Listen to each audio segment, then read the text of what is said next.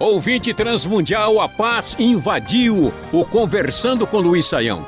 Só que, infelizmente, a guerra é uma realidade mais forte. Aliás, já notou que o homem faz guerras em busca da paz? Pois é, todos buscam paz, mas isso é algo que só uma pessoa pode dar. Por isso, nessa série de programas, te convidamos a pensar sobre guerra e paz. Estamos falando sobre a validade das guerras. O Adonias de Sergipe entende que em matéria de guerra o Novo Testamento deveria ser ignorado, especialmente os ensinamentos de Jesus, professor Saião. Olha o que ele fala: como poderemos aplicar o amor aos inimigos e o dar a outra face quando a sobrevivência do nosso país ou etnia está em jogo? E aí, professor? Pois é, vamos lá conversar aí com o Adonias, dá para entender qual é a lógica que ele está usando e a gente percebe aí o raciocínio que está sendo considerado. Veja bem, uh, o que acontece é que o nosso mundo é, funciona por um princípio da lei do mais forte numa sociedade que desconsidera as referências de Jesus. Se a gente desconsiderar as referências de Jesus completamente, o negócio é o seguinte: olha, eu tenho, você não tem. Então esse negócio aqui está meio complicado, você fica com inveja, se arruma uma arma maior, vem para cima de mim, daqui a pouco você tem. A guerra, em suma, é a sofisticada arte de roubar no nível mais amplo, né, que é o nível aí da, da, do Estado ou de uma determinada, um determinado povo ou grupo de pessoas. Então, o que acontece? O Novo Testamento ele vem como uma força subversiva nesse, nessa selva de homens perversos que tentam degladiar-se, né, nesse, nesse coliseu, nesse, nesse ambiente de feras que tentam arrancar os olhos umas das outras. Jesus vai dizer o seguinte: olha, não é assim que as coisas se organizam. Então, o cristianismo cristianismo vai ajudar demais por essa força atenuante do amor ao próximo a construir a civilização, né? Porque entregues assim à barbárie como estavam, por exemplo, os antigos europeus, o que a gente vê é uma coisa realmente apavorante, né, ao ponto da valorização da força e do poder ser tão grande que os próprios povos não cristãos europeus bárbaros matavam as crianças que tinham problemas e defeitos, abandonavam, jogavam pela estrada, porque o importante, inclusive, era morrer na guerra, conforme alguns germânicos antigos, para escapar do Valhalla, que era o inferno né, germânico, um lugar gelado para onde iam aqueles que morriam velhos ou doentes. Esse é o mundo infernal da guerra. Só que uh, essa atitude que Jesus estabelece é a atitude da ética do indivíduo, da ética pessoal. Na minha postura como pessoa, eu devo agir de modo a amar os inimigos e dar a outra face como sendo essa a força mais poderosa de desbancar o mal, atingindo assim o inimigo que tem brasas vivas sobre a sua cabeça e reconsiderando toda a sua trajetória de vida a partir da minha atitude. No entanto, Jesus não está falando de situações extremas, de conflito entre ah, as nações, ele não está falando de uma espécie de postura de ética política internacional. Tanto é, por exemplo, que nós vamos ver no livro de Atos que o primeiro gentil convertido é Cornélio, e Cornélio é um centurião.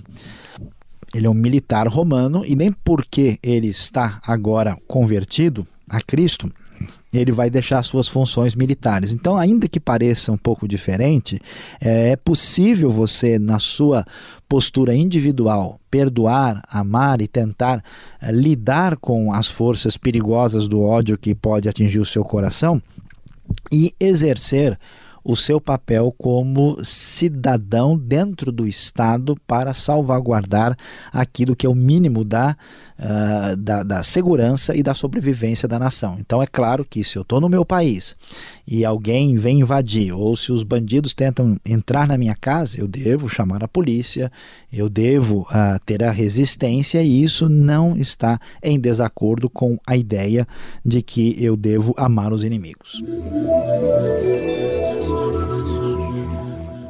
O Vinícius do Espírito Santo pede que o senhor explique o seguinte exemplo.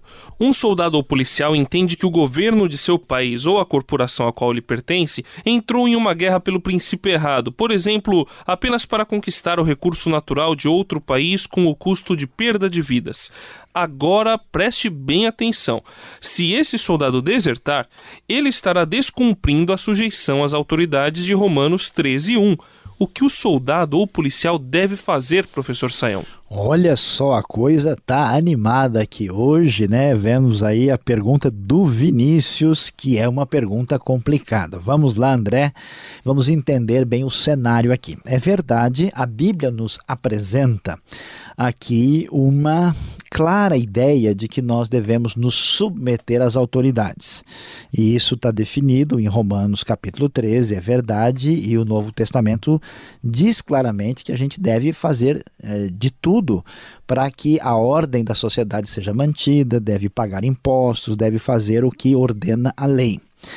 No entanto, nem sempre os primeiros cristãos agiram assim. Né? Quando eles foram proibidos, por exemplo, de pregar o evangelho lá em Jerusalém, eles desobedeceram claramente, nós podemos ver isso lá em Atos capítulo 4, e por isso foram presos. E quando foram repreendidos, eles disseram com bastante convicção que eles não poderiam deixar de falar daquilo que eles tinham visto e ouvido e que era mais importante obedecer a Deus do que aos homens. Por que é que eles fazem isso se eles devem obedecer às autoridades? Porque aí tem um princípio superior que é da autoridade de Deus. Aquilo que Deus disse explicitamente não pode ser desobedecido. É como Daniel, é como os amigos de Daniel lá na Babilônia, que tem uma ordem direta do rei e eles afrontam o rei porque eles estão aí numa situação é, de uh, obediência e submissão a Deus. No caso de uma guerra, André, aí a coisa precisa ser bem percebida.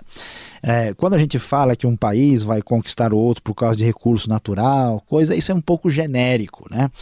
Há casos em que, por exemplo, um país uh, está atrás de um recurso natural porque eles vão sofrer muitas necessidades, porque em pouco tempo não vai ter água mais ali, a população vai morrer, eles entendem que aquela região que eles estão invadindo era dos ancestrais deles, tem muitos fatores envolvidos.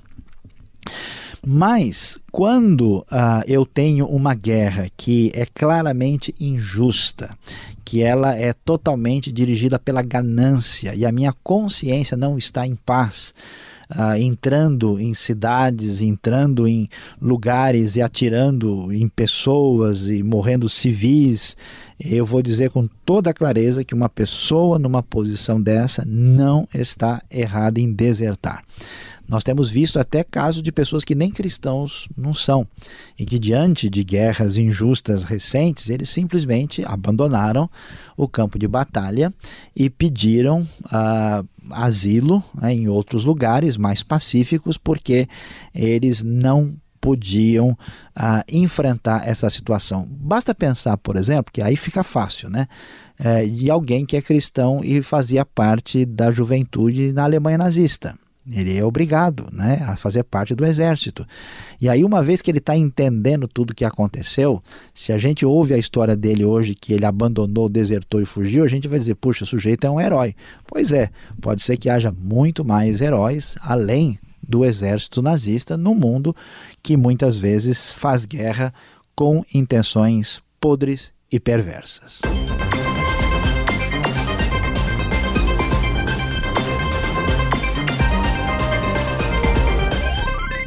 Quando Israel foi conquistar a terra de Canaã, o argumento usado foi de que os povos que seriam conquistados e aniquilados eram muito maus. A Mariana de Santa Catarina quer saber se nós podemos usar esse princípio hoje em dia para justificar uma guerra ou uma ação policial, trazendo aqui para o contexto bem brasileiro, que possivelmente resultará em mortes.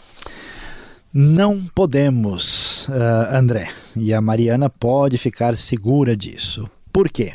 Em primeiro lugar, porque a história da conquista uh, de Canaã por Israel é uma história única. Uma história particular, você não tem nenhum outro caso desse em toda a Bíblia, e ela aparece no texto como uma decisão soberana de julgamento de Deus sobre os povos de Canaã. Mas como é que Deus pôde fazer isso? Bom, Deus mandou o dilúvio sobre aquela civilização da época de Noé, Deus mandou fogo do céu sobre Sodoma e Gomorra pela vida perversa deles, e Deus enviou o exército de Israel como um julgamento para aqueles povos uh, que tinham passado do limite em Canaã.